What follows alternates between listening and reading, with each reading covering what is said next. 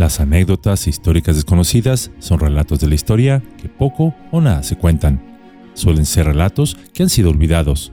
No obstante, estos pueden arrojar luz sobre distintos aspectos de nuestra propia historia y ayudarnos a comprender el pasado de una nueva manera, ya sea porque a través de ellos llenamos los vacíos de nuestro conocimiento de ese pasado o recuperando historias que como una pieza de rompecabezas hacen que ciertas cosas tomen más sentido. Toda anécdota, aún las desconocidas, pueden inspirarnos, mostrarnos que incluso en los momentos más oscuros siempre hay esperanza y recordarnos que las personas son capaces de grandes cosas incluso cuando se enfrentan a la adversidad. Y aunque quizá no nos hayan enseñado muchas de estas historias en la escuela por falta de tiempo o porque el gobierno considera que no son relevantes, no obstante también son fascinantes e importantes. Y es precisamente que hoy deseo hablarles de dos de ellas, voces del ayer que nos llaman hacia el presente. Es por eso que Yolocamotes tiene el placer de traerles el día de hoy el Manos Vírgenes y la Reina. Número 1. El Manos Vírgenes. De esta clase de personajes seguramente todos conocemos alguno, pero en particular me referiré a este al que llamaremos Manuel.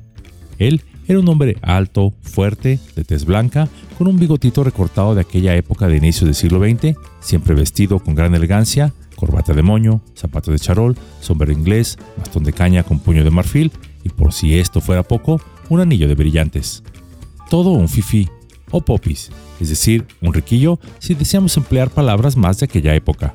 Este hombre no salía del teatro y cuando no había funciones se la bebía en la puerta trasera esperando a los artistas.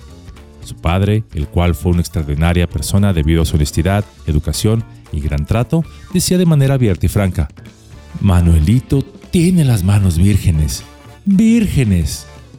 Pero, ¿a qué se refería con esto? Que ese Manuelito jamás había trabajado un solo día en su vida. Su padre siempre lo había mantenido, incluso cuando éste se casó, pues Manuelito decía que le daban mareos cuando se presentaba algún trabajo. Su padre, que era un hombre caudalado y que amaba mucho a su hijo, no tuvo más que resignarse, pagando por supuesto la casa donde vivía, la boda y hasta le daba una mensualidad a Manuelito que siempre pensó que no era suficiente para su productiva persona.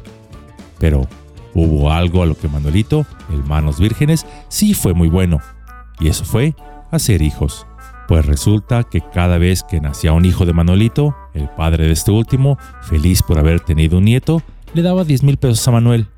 Dinero, por supuesto, con lo que vivía sin trabajar. Mientras, por supuesto, llegaba otro hijo, y otro hijo, y otro hijo, llegando a tener hasta 10 hijos con los que Manuelito vivió cómodamente por muchos años. Ello hasta que finalmente su padre murió. Pero no se preocupen amigos míos, su padre le dejó una jugosa herencia con lo que Manuelito pudo vivir por un buen tiempo.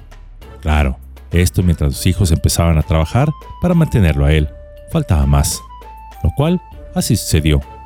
Muchos años después, uno de sus nietos le llegó a preguntar alguna vez, Abuelito, ¿es verdad que tú aborreces el trabajo? A lo que el ya anciano Manolito respondió indignado, Es falso, no puedo aborrecer algo que jamás he conocido. Finalmente, y a la tierna edad de 95 años de edad, Manolito murió virgen virgen para el trabajo, hay que aclararlo, cómodamente en su cama, rodeado de los que sí trabajaban y sin jamás haberse ensuciado los pies de polvo de la calle o llenado de callos sus finas manos. Por fin murió, para irse a descansar en paz. E, irónicamente, no seguir trabajando en el cielo. Número 2. La reina. En la segunda década del siglo XX y hasta la mitad de ese siglo, existió un personaje en la Ciudad de México a la que le apodaban la Reina. Esta era una mujer como de 60 o 70 años de edad, de baja estatura, siempre perfectamente maquillada y vestida de una manera tan elegante que rivalizaba con cualquiera de la alta sociedad. Sus ropas las conseguía de las que las personas pudientes arrojaban a la basura. Caminaba por las calles portando un eterno sombrero, guantes y una sombrilla. Gozaba relatándole a todo el que quisiera escucharla de su vida como un aristócrata, cómo durante el porfiriato gozaba de grandes bailes que se llevaban a cabo en Palacio Nacional. Nadie, por supuesto, le creía sus mentiras. Aunado a esto, tenía un teléfono imaginario que repentinamente sacaba ella de su bolso. y donde aún antes de la invención del celular o siquiera de los teléfonos fijos inalámbricos, según ella sostenía largas conferencias con las reinas de Inglaterra y España. La gente solo se reía de ella. La reina vivía en una de las zonas más pobres de la ciudad y lavaba ropa ajena para poder cubrir sus necesidades. Alquilaba un pequeño y sucio cuarto, el cual tenía en sus paredes una verdadera galería de cuadros de nobles, reyes y gobernantes. Algunos bromistas pesados, de esos de los que casi no hay, tan solo para reírse a sus expensas, le regalaban algún cuadro con la imagen de algún aristócrata plasmada en él, diciéndole a la reina que supuestamente este cuadro lo había dedicado el mismo noble que ella parecía. Se lo obsequiaban a la ingenua reina sin que ella supiera que, por supuesto, tal dedicación era falsa pero ella apreciaba y abrazaba el cuadro como si fuera un regalo del mismo cielo. Un día, el menos pensado, ya nadie vio a la reina. Los vecinos, al ir a buscarla, la encontraron sobre su cama, en el sueño eterno, para no despertar ya en el mundo de los vivos. Sus bienes eran muy pocos, tan solo los que había en aquel cuarto. Al inspeccionarlos encontraron con un viejo baúl ser abierto para revisarlo, esperando quizá encontrar basura, cucarachas o diputados, perdón, ratas, este contenía ropa muy antigua y elegante, así como una gran cantidad de cartas que al parecer estaban dirigidas a ella, donde supieron por primera vez que su nombre era Gracilda Terrazas. Al parecer, una de las tantas nietas del que fuera el poderoso político, militar y latifundista Luis Terrazas. Estas cartas contenían fotografías y correspondencia personal entre ella y varias casas nobles de Europa, así como del mismísimo Porfirio Díaz.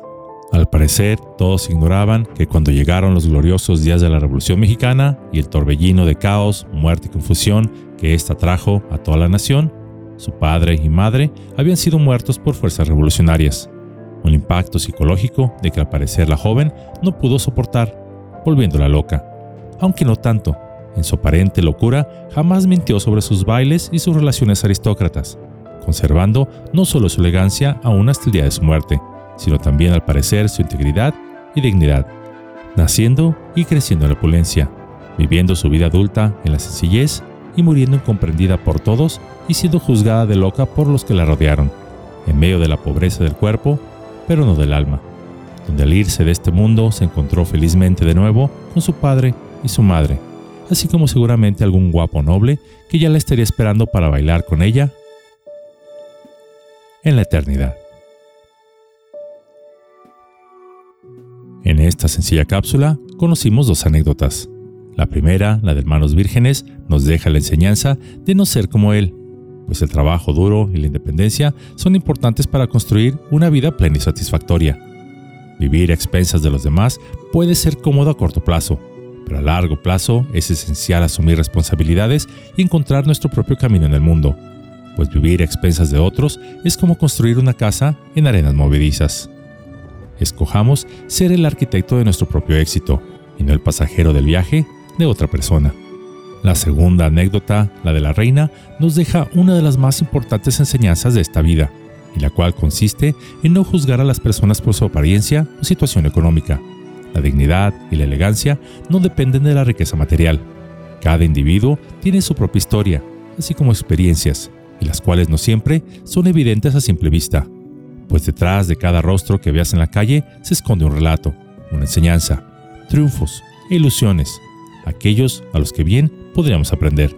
Tratemos pues a los demás como nos gustaría que nos trataran.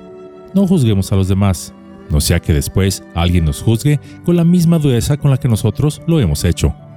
Pues todo mundo está librando una batalla de la que no sabes absolutamente nada. En lugar de criticar, de juzgar y de ver los errores de tu vecino, ofrece una mano de ayuda o una palabra de aliento, ya que este mundo será un mejor lugar cuando en lugar de decir, te equivocaste en esto o aquello, incluso ofenderte sin mayor razón que la de no ser tan perfecto, como seguramente estas personas lo serán, sarcásticamente hablando, nos acerquemos a ellas y digamos en su lugar, hola, ¿en qué te puedo ayudar?